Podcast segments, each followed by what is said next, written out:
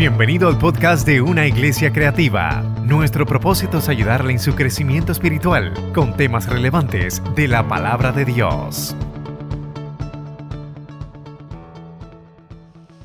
Como en la Biblia, en el libro de Mateo, gracias mi amor, capítulo 14,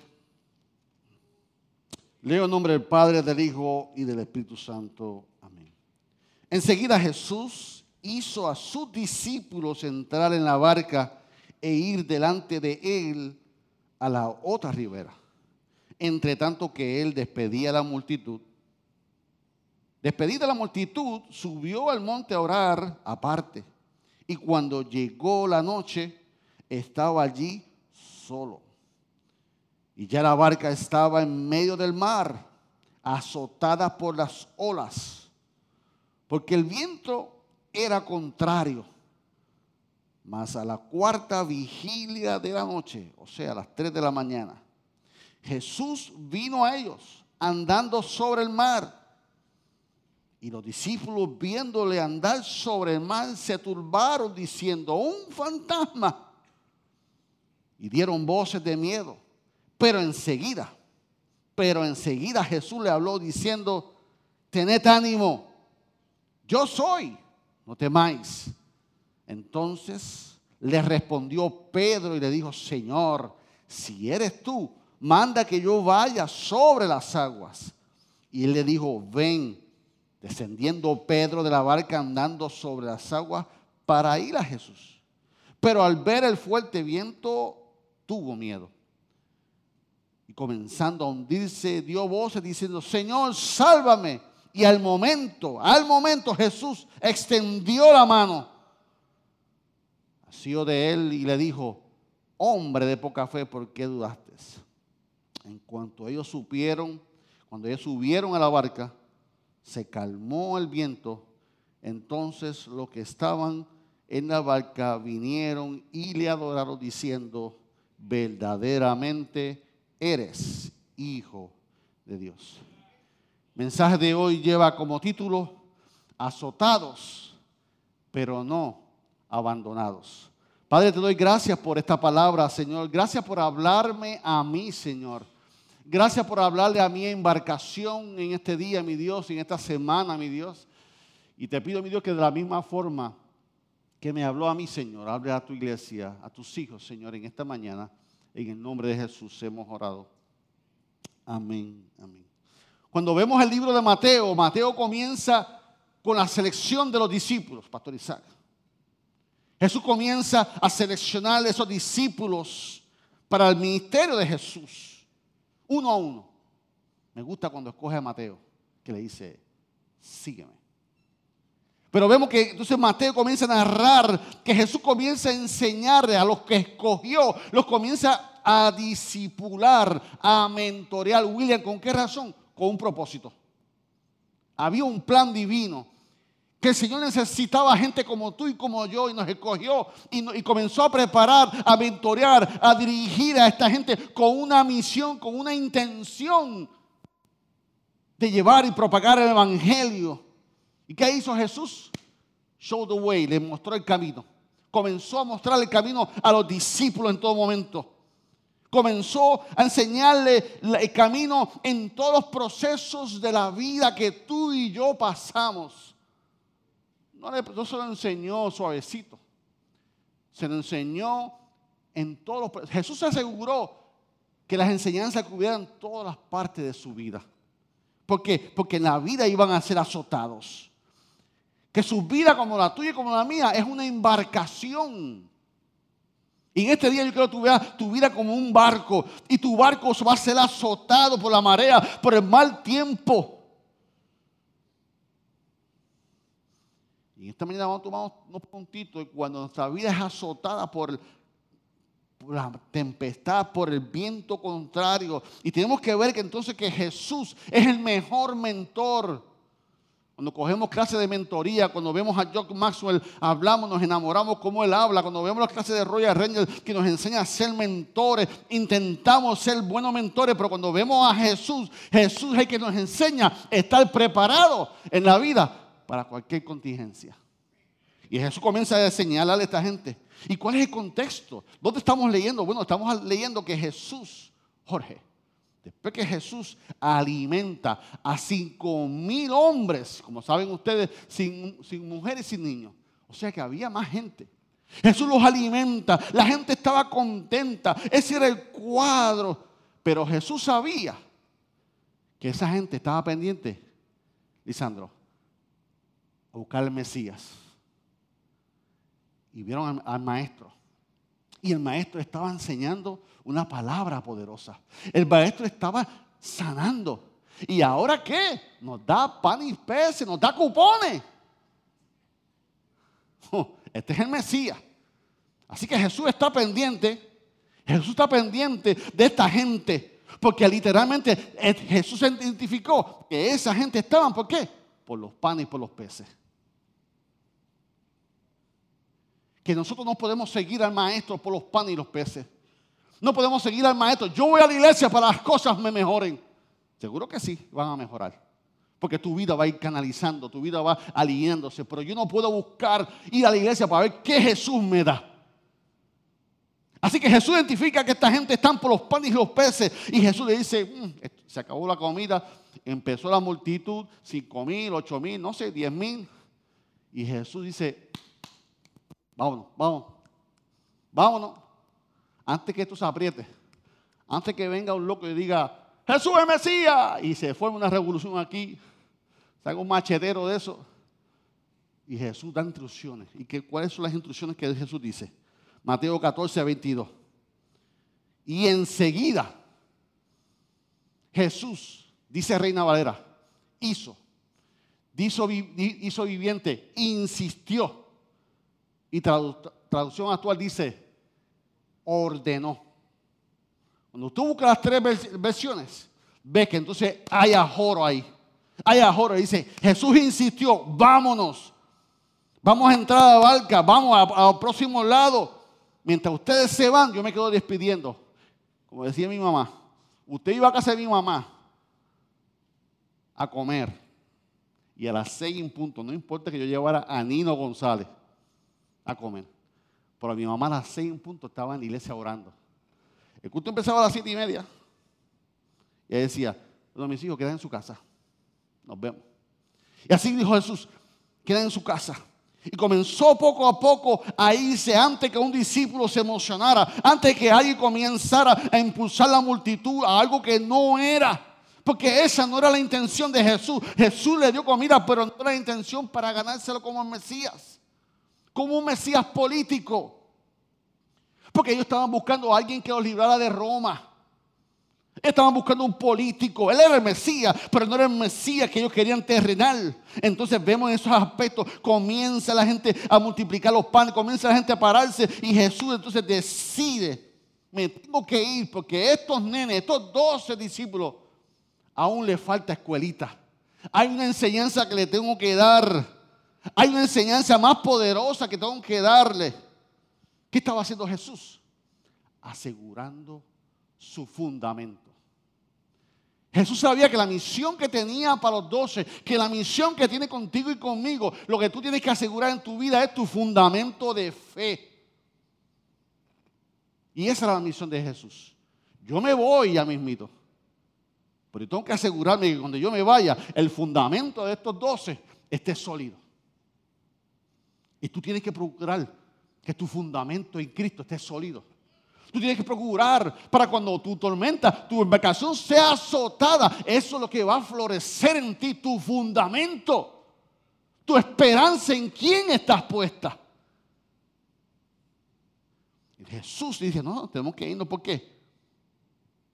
Porque tengo que darle una experiencia más poderosa. Ya vieron los milagros, ya vieron los panes y los peces. Ahora todavía tienen que vivir una experiencia más poderosa. Y son las experiencias que tú y yo no queremos vivir. Tú y yo no queremos pedir experiencias negativas. Pero ¿sabes qué? La realidad de la vida, que lo que somos tú y yo, es el resultado de las experiencias negativas que somos, hemos tenido.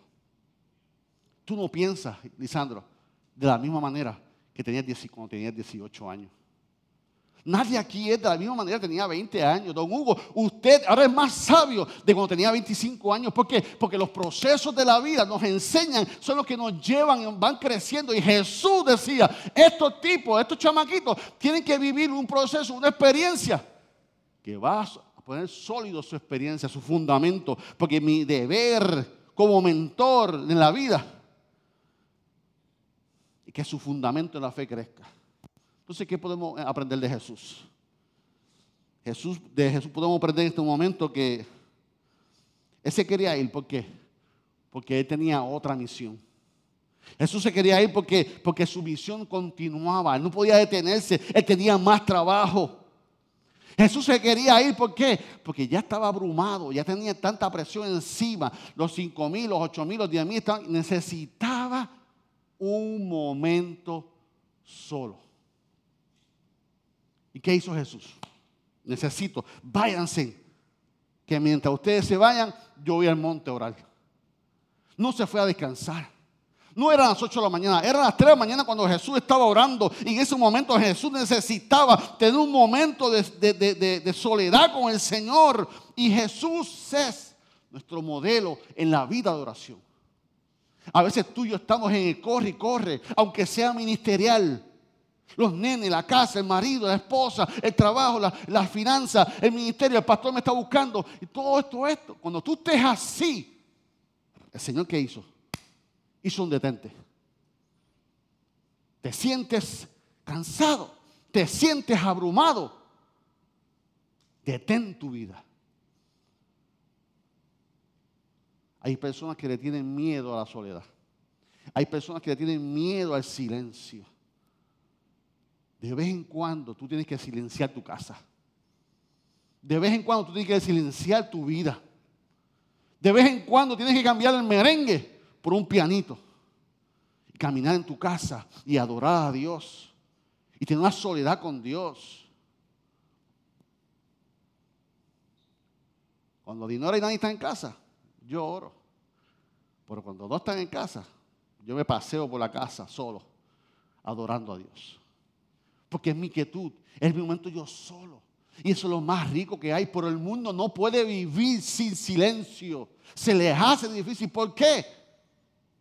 Porque no lo practican. Y cuando tú entiendes que Jesús es nuestro modelo de oración, entendió que necesitaba un momento de soledad. Si Jesús, el Hijo de Dios, lo hizo, imagínate nosotros. Jesús entendió que tenía una misión que hacer. Jesús entendía que eso no, podía quedarse con la multitud buscando el Mesías, porque si él, ese Mesías de político, él lo hacía, iba a interrumpir su misión. ¿Y cuál era su misión? Morir en la cruz del Calvario por la humanidad. Por la humanidad. Entonces, ¿qué aprendemos de Jesús? Que tenemos que imitar a Jesús en la oración, en nuestro estilo de vida. Tenemos que orar, iglesia. ¿Y qué estaba haciendo Jesús? Jesús estaba orando antes de la tempestad. Esta es la primera enseñanza. Que nuestro estilo de vida de oración, mi, devoción, es que Dios me ayude, que buscar a Dios, tiene que ser antes de la, de la tormenta, durante la tormenta y después de la tormenta.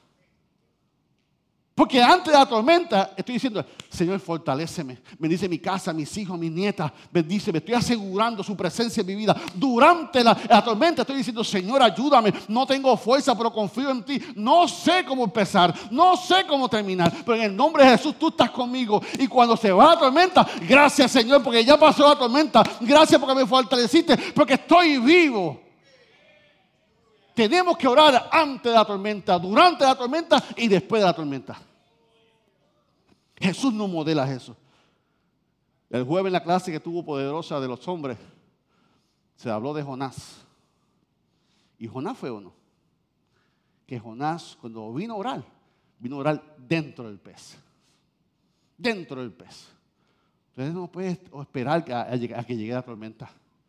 Tiene que comenzar a orar, a cubrir su casa, a cubrir sus hijos, a cubrir sus nietos, a cubrir su finanza, a cubrir su salud, antes que venga que usted tenga reservado en el depósito del banco ya.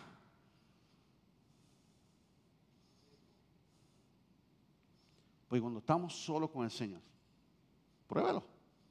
Si usted no lo ha hecho, pruébelo. Cuando tú estás solo con el Señor, que tomas un momento, y si usted no tiene un playlist de pianito de adoración, pídame. Dinora me, dio, me, hizo, otro. Pastor, es que me duermo. Duérmase. Duérmase orando. Soy rico. Duérmase. Pastor, ¿y usted se duerme orando? Sí. Porque ahí está la paz. Eso, eso, es, eso es signo de que, ah, se paz. Como te iba diciendo, Señor, y recuerda la oración. Dios no se molesta por eso. Dios es tu papá, Dios te hizo. Dios sabe que tú estás cansado. Dios lo sabe. Pero ¿por qué nos dormimos cuando entramos? Porque caemos en esa paz. Caemos en esa tranquilidad. Estamos todo el día como, como el conejo de Neyaisel. Can, can, can, can, can, can, can, can. Los nenes. Can, can, can, can, can, can, can. La compra. Can, can, can. Las habichuelas. Can, todo, todo. No se preocupe que si me voy a quedar dormido, duermas en el nombre del Señor. Gracias, Señor. Pero como te iba diciendo, Señor, cuando estamos a solas con Dios, renovamos nuestra fuerza, nos fortalecemos a Dios. Tú estás agotado. Si tú estás agotado, toma un momento con Dios. Si estás abrumado, sepárate con Dios. Habla con Dios. En ese momento Jesús era 100% Dios, 100% humano. Y se tuvo que separar de la multitud, se tuvo que separar de la presión. Sobre todas las cosas, se tuvo que preparar de cara a cara con Dios para la nueva enseñanza que le iba a dar a sus discípulos. Señor, lo que viene ahora para estos muchachos, lo que me toca hacer a estos muchachos, yo necesito de ti. Yo, Padre, solo puedo, Padre, que marque su vida a las 3 de la mañana. Entonces Jesús iba a enseñar algo sobrenatural. Jesús se preparó para la enseñanza más poderosa, de que Él es el Shaddai, de que es el Todopoderoso, que los vientos van a venir, a, tu vida, que los, los vientos serán contrarios a tu vida. Y ahí estaba Jesús separado. Y tú tienes que entender que no importa que los vientos vengan contrarios, no importa que los vientos azoten tu embarcación, el Señor siempre va a estar. Pastor, qué difícil es. El Señor está en tu vida. Pastor, que quiero llorar, llora. El Señor está contigo en tu embarcación. Entonces vemos cuando venga tu situación, cuando venga tu crisis, tú eres el primero que tiene que declarar, Dios está en control. ¿Alguien lo puede decir conmigo? Dios está en control. Así como te miras en el espejo, estoy bella, estoy comible. Cuando tú dices todas esas cositas, mírate el espejo y di, en la crisis, Dios está en control. No tienes que esperar que el pastor te lo predique. No tienes que llamar por el pastor Isaac. Tienes que activar tu fe, tu fundamento. Tu fundamento debe decir siempre que Dios está en control. Que Dios está en control. La próxima vez que alguien ponga en Facebook que está enfermo, Dios está en control. No le mando unas manitas. ¿Cuándo sabes después? Ponle, Dios está en control. O si soy yo, Dios está en control. Lo que tú quieras. Pero tiene que, esa declaración tiene que emanar de tu fundamento. Cuatro cosas que Dios quiere acordarnos de este proceso. Cuatro cosas que Dios que nos, quiere, nos quiere enseñar en nuestros procesos.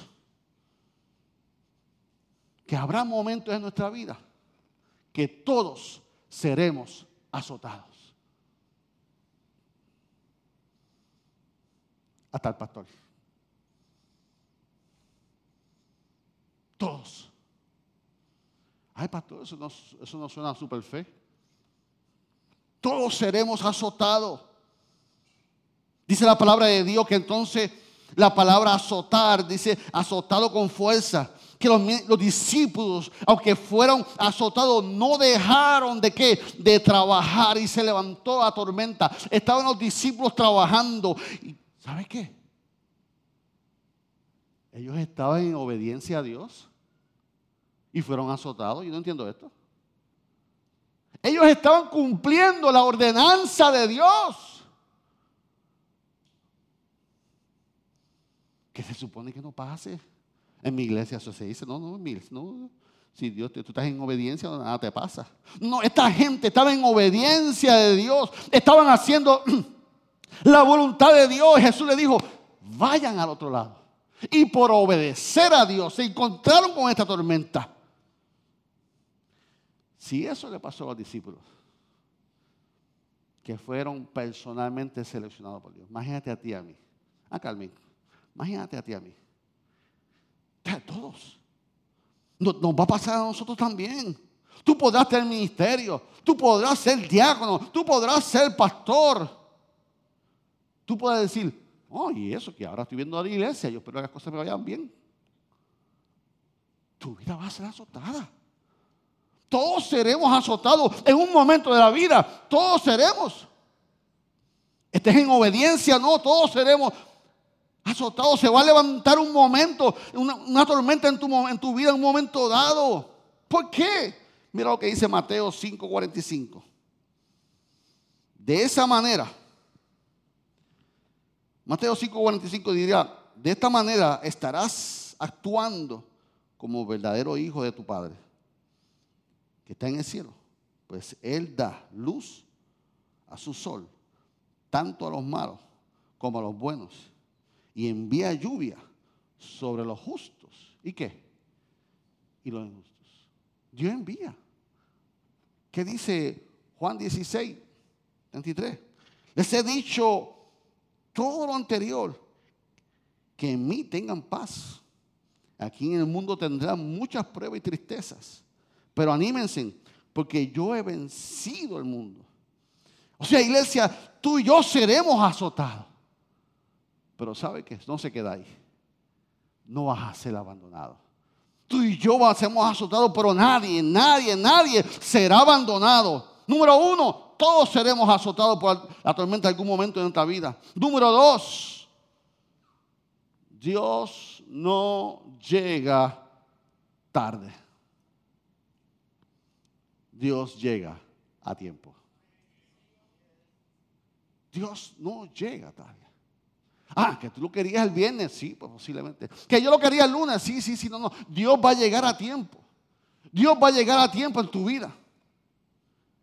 Dice Jesús. Y fue Jesús al encuentro de los discípulos. Dice que caminó. Y tú tienes que tener la certeza que no importa cuán fuerte sea tu sote, el Señor siempre, siempre, siempre va a llegar. Señor, no te veo, no te siento, no veo tu respuesta, pero sé que tú vas a llegar, que tú vas a llegar. Entonces,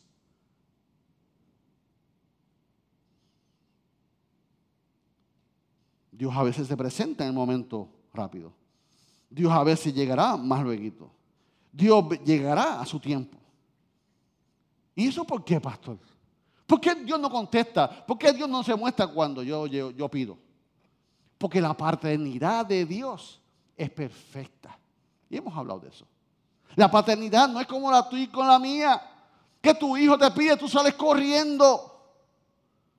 Y la paternidad moderna que dice, yo no quiero que mi hijo pase por lo que yo pasé.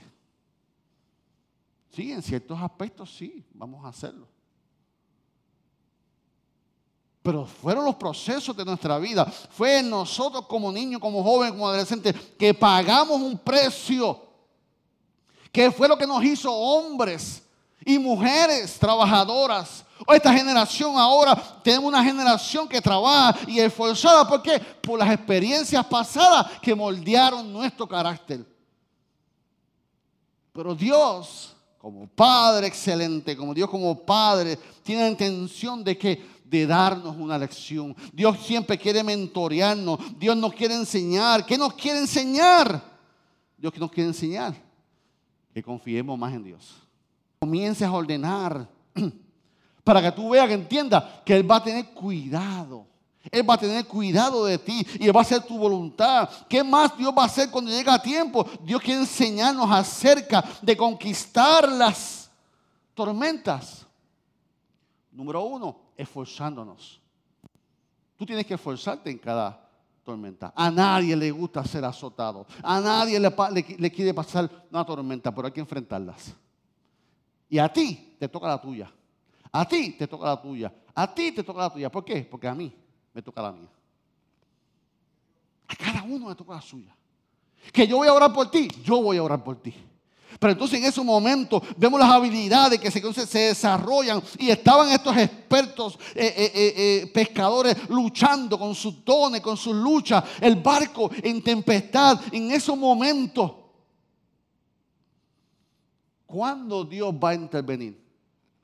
Dios va a intervenir, como predicamos la semana pasada, cuando tú hagas lo posible y a Él le toca qué?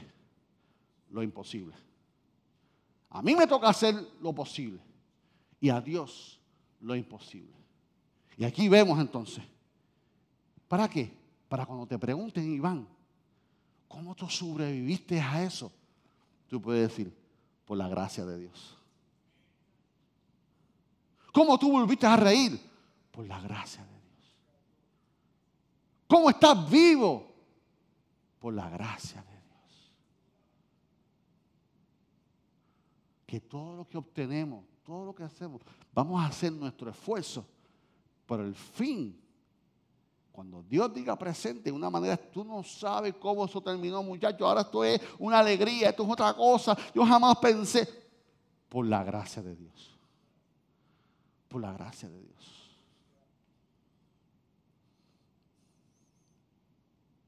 Mateo 6, 46, 48. Simplemente quiero ver el 48 que dice, Jesús, esto es en viviente, Jesús vio que ellos se encontraban en serios problemas, pues remaban con muchas fuerzas y luchaban contra el viento y las olas. Los discípulos estaban fajados haciendo su parte. Y Jesús llegó. ¿Por qué? Porque seremos azotados, pero no abandonados. Número tres. Natanael, si me acompañas en el piano para seguir. Número tres. Todos sentiremos temores en algún momento de nuestra vida. ¿Por qué nosotros sentimos estrés?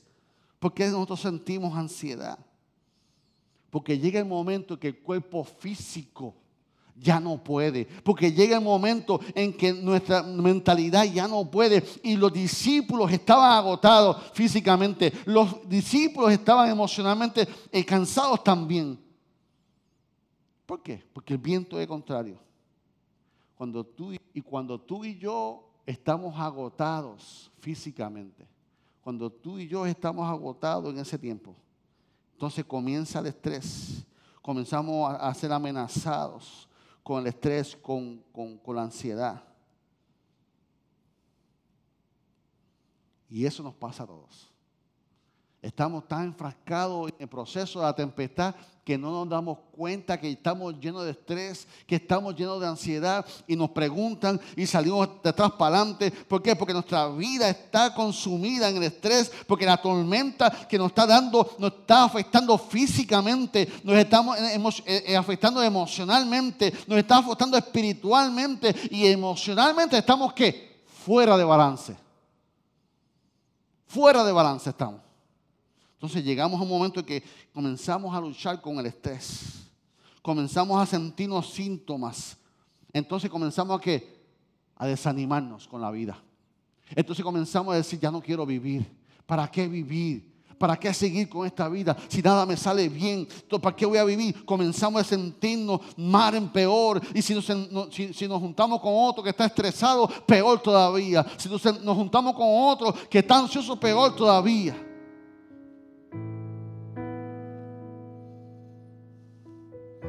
Todos esos pensamientos de los deseos de no vivir, todos esos pensamientos de, rendirnos, vienen de unos cuerpos y unas mentes agotadas. Pero ¿sabe qué? Dios te dio la capacidad a ti y a mí de llevarte a carga. Dios te dio la capacidad para ti, para mí, para sentir esa presión.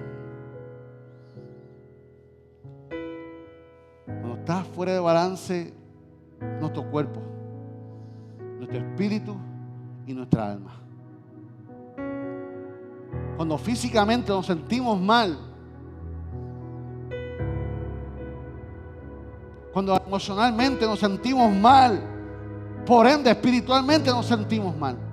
Hay un desbalance en una de las partes, pero Dios te creó de tal forma que tú tienes la capacidad de sostener momentáneamente esa carga. Cuando hacen un barco, le fortalecen la parte de la frente.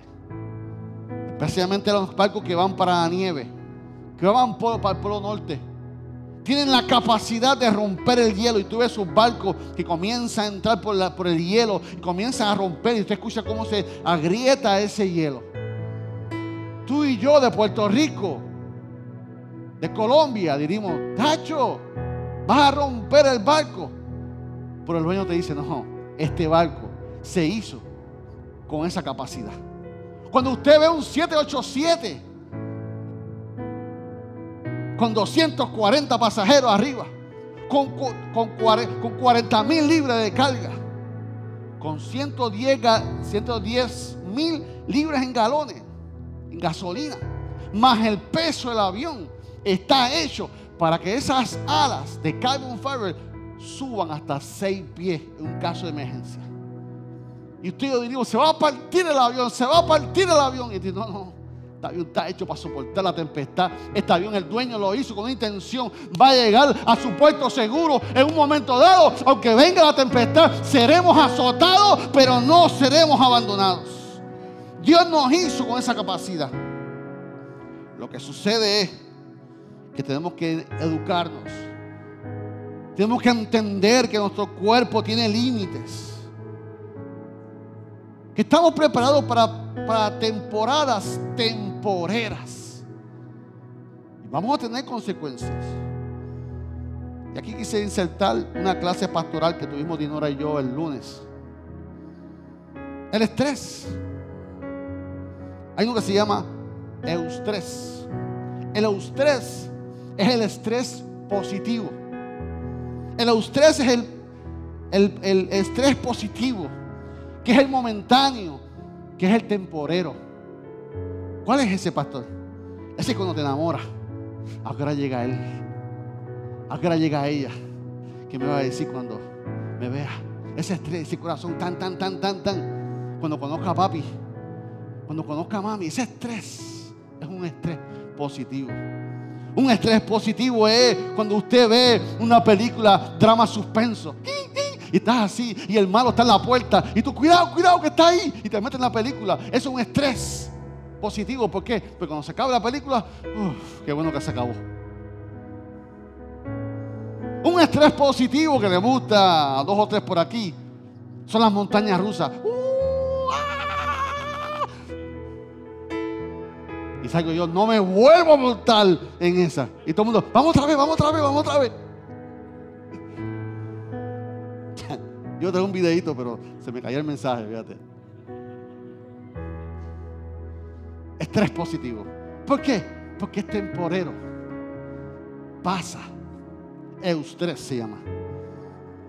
Ahora estamos el distrés. Es negativo. Es el que afecta a nuestro sistema nervioso. Que causa tensión. Que causa tensión en la mente. ¿Cómo qué? Los huracanes los huracanes nos crean ese estrés. Los terremotos nos crean ese estrés. Los accidentes nos crean ese estrés. La pandemia nos crea ese estrés. Las pérdidas nos crean ese estrés. Los divorcios nos crean ese estrés. ¿Por qué? Porque son estrés prolongados. No se acaban a los cinco minutos de ray de la montaña rusa. No se acaba la hora y media de la película. Esos son los estrés prolongados, distrés que nos afectan. Que ya pasó todo, pero sigo, sigo, sigo sintiendo.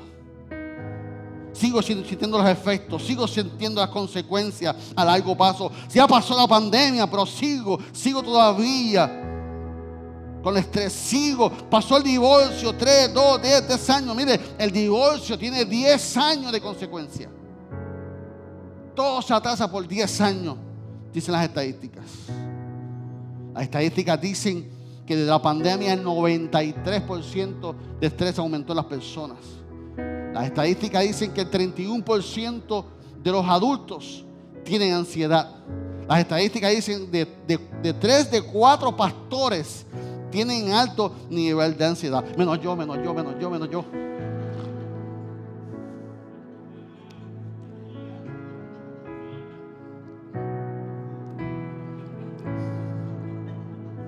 Funny, ¿eh?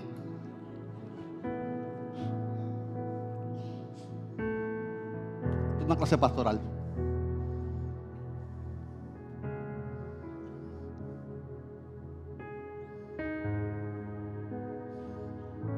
La pandemia quitó el velo de la realidad del estado mental de la sociedad.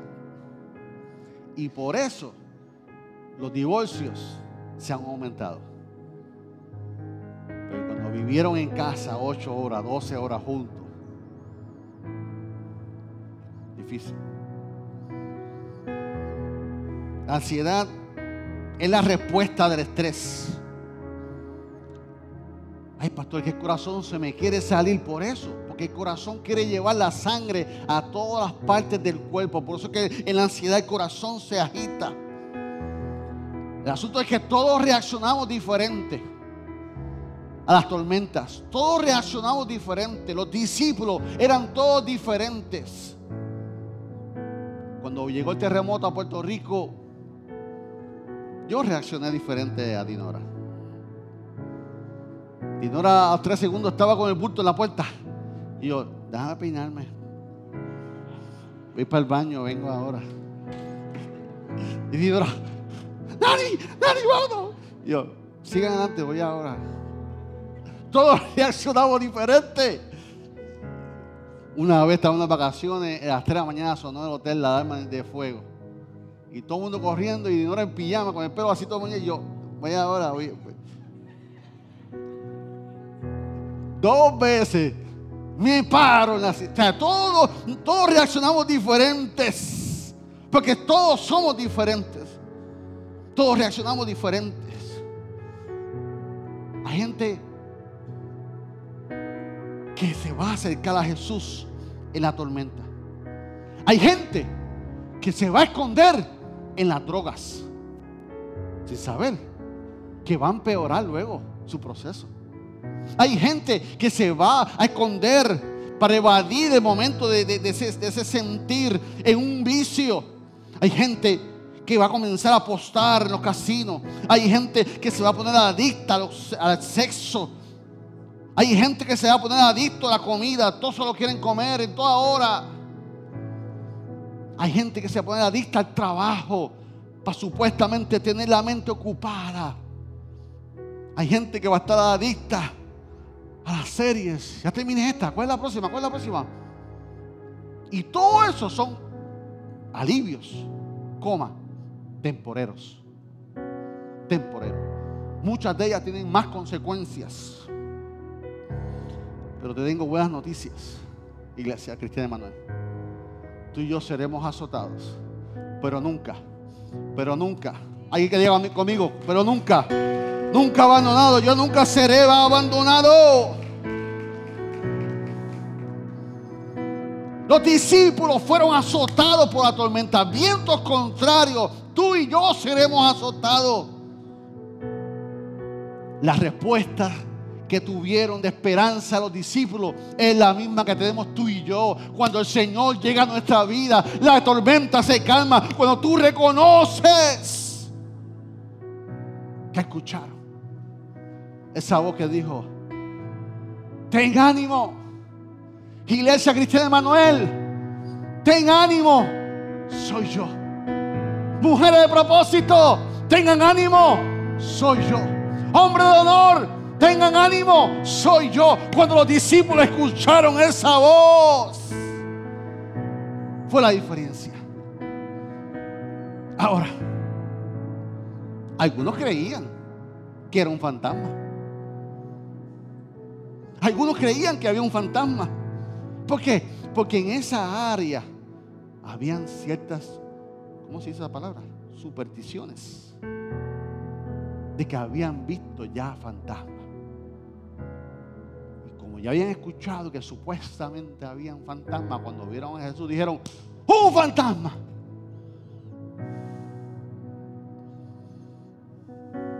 ¿Sabes por qué? Porque de lo que, de lo que te rodea en tu casa, en tu familia, en tu trabajo, en la iglesia, siempre va a haber alguien que no va a ver lo mismo que tú ves. Siempre va a haber alguien que ve lo negativo. De eso se murió mi mamá. De eso se murió mi abuelo. Siempre va a haber alguien. Siempre va a haber alguien que va a ver lo que tú no ves. ¿Por qué? Porque eso depende del fundamento que tú tengas. Del fundamento. Entonces, y por eso hay gente que en esta parte critican a Pedro. Pero ¿sabe qué? Pedro es el hombre. Pedro, yo admiro a Pedro. Yo admiro a Pedro en ese momento.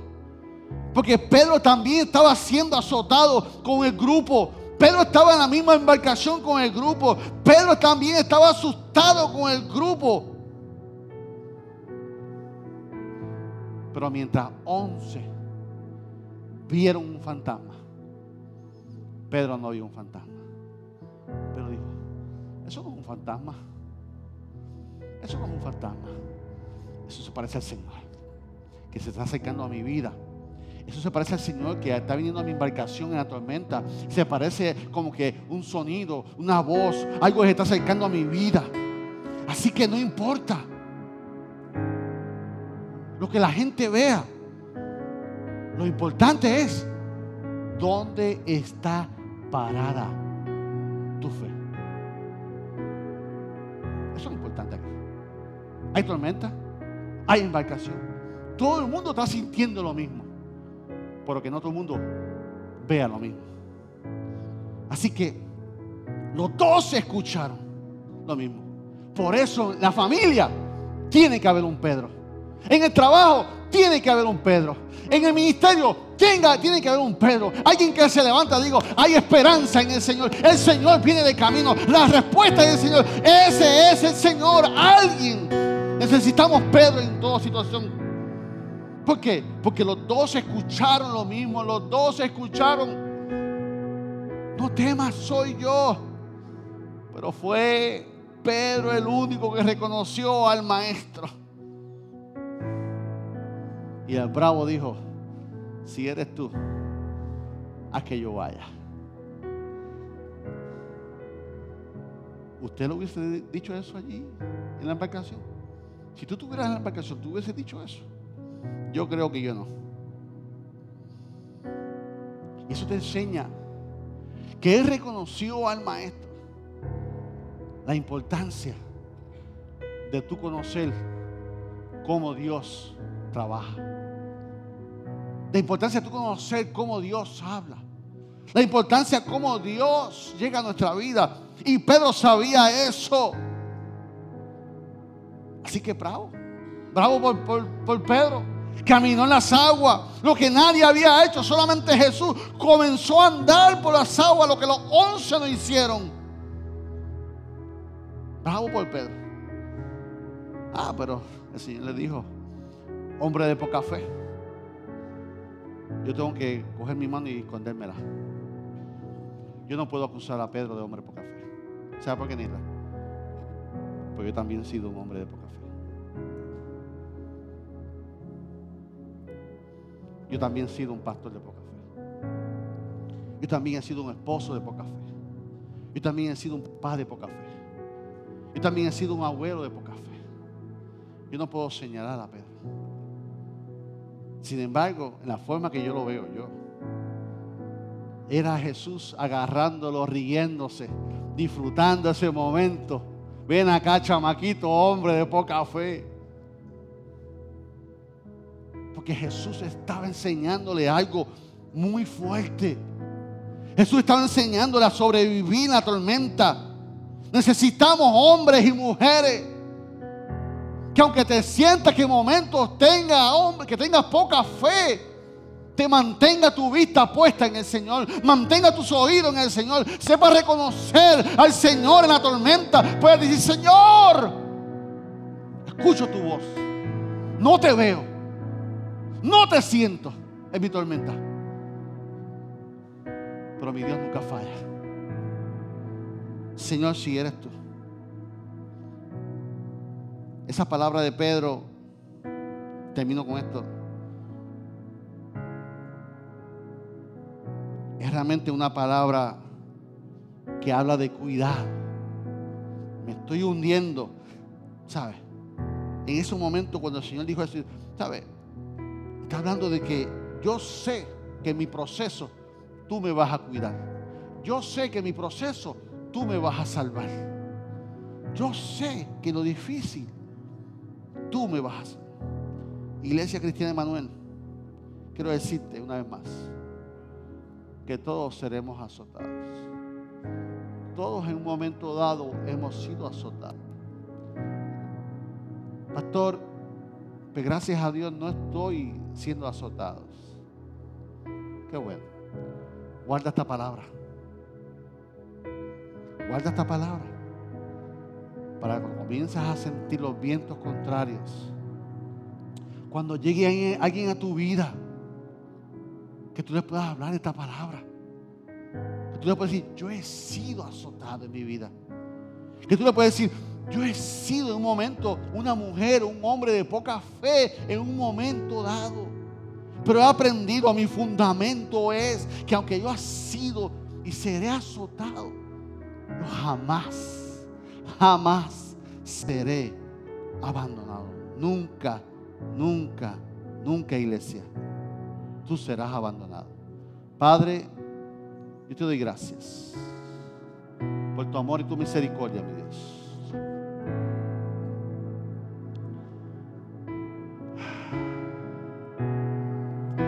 Presento cada corazón, que está siendo azotados en diferentes maneras.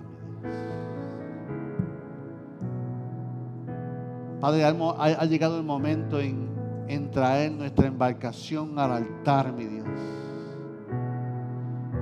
para declarar una vez más que nunca, nunca, nunca seremos azotados, Porque tú eres nuestro Dios, tú eres nuestra esperanza, tú eres nuestra esperanza, En el nombre de Jesús. Así sentados, nuestra hermana Natalie.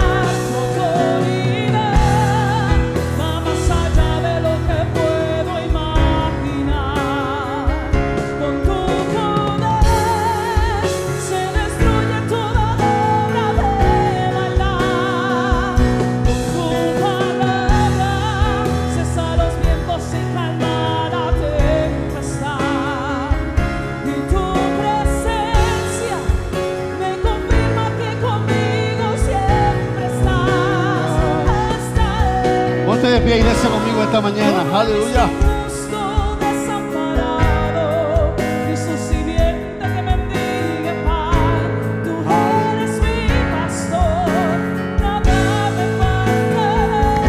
Adora tu Dios en esta mañana, iglesia.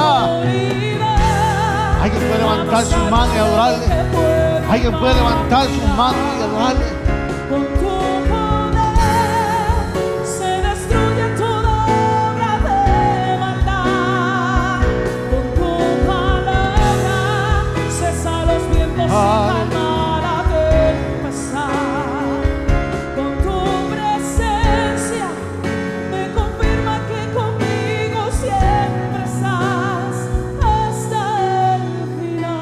Isaías 43, 1 y 2. Dice así. Ahora sí dice Jehová, creador tuyo, oh Jacob, tu formador tuyo, oh Israel. No temas, porque yo te redimí. Te puse nombre, mío eres tú. Cuando pases por las aguas, yo estaré contigo. Y si por los ríos, no negarán. Cuando pases por el fuego, no te quemarás, ni la llama arderá en ti. Me gusta como viviente lo dice, dice en el capítulo del versículo 2. Aunque tenga graves problemas, yo siempre estaré contigo. Iglesia, una vez más, Dios nunca, nunca, nunca te va a abandonar. Yo no sé cómo está tu embarcación en el día de hoy. Yo no sé si tu vida está llena de problemas. Yo no sé si tu vida está sin deseos de vivir. Si está siendo azotadas. Si desea rendirse. Si tu casa, si tu familia está a punto de derrumbarse. Yo lo que sí sé es que Dios quiere decir presente una vez más. Si tu embarcación está siendo azotada, yo quiero que- tú pases el altar en esta mañana. Razón para que tú pases con tu propia fuerza solo este proceso. Dios una vez más te quiere abrazar esta mañana. Esta mañana yo abro el altar para ti, iglesia. En esta mañana yo abro el altar para ti, amigo que nos visita. Hoy es un buen día para que tú invites al Señor en tu embarcación. Hoy es un buen día para que tú le des tu corazón al Señor. Hoy es un buen día para que te rinda a los pies. Has navegado solo, has navegado con tu fuerza. Es momento que invites al Señor a subir a tu embarcación. Mientras hermana Natalie canta una vez más, el altar va a estar abierto.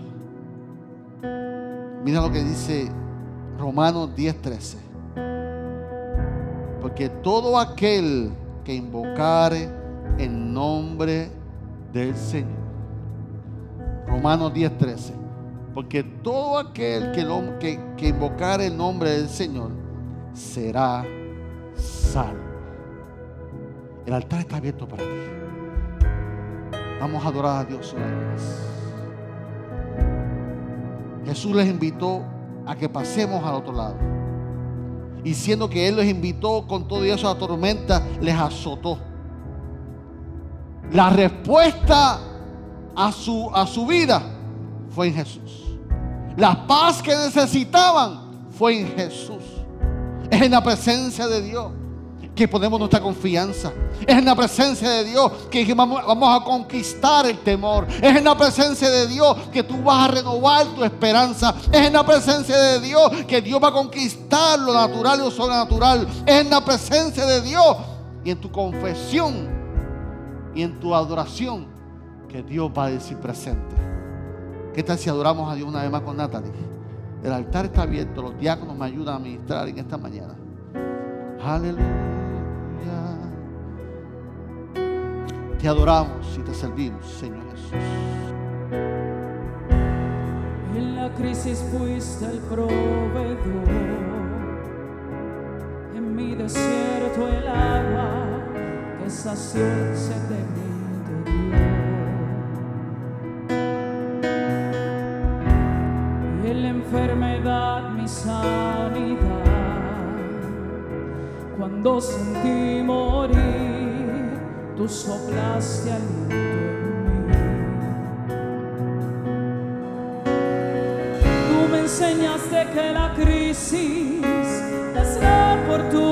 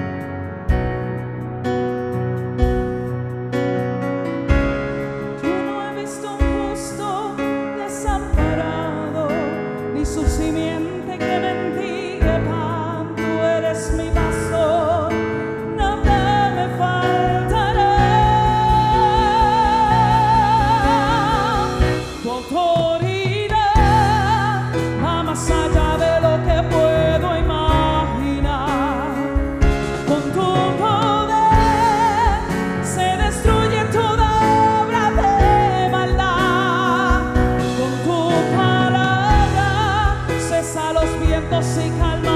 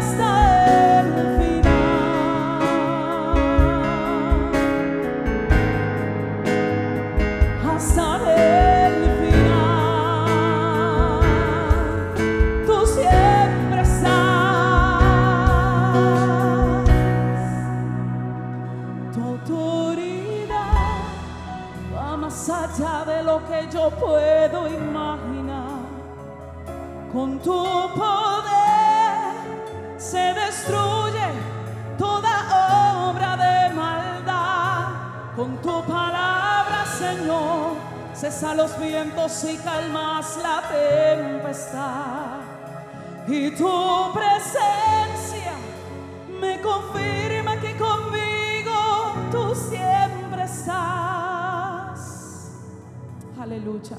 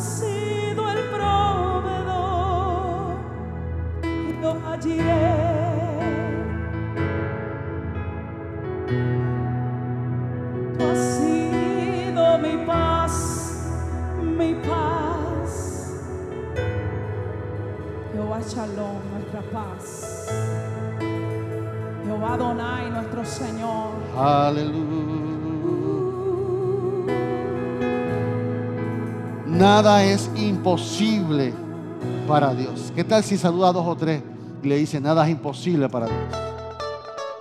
Gracias por escuchar nuestro podcast. Para conectarse con nosotros, siga nuestra página web, unaiglesiacreativa.com o en Facebook, Una Iglesia Creativa, donde hay un lugar para cada miembro de su familia.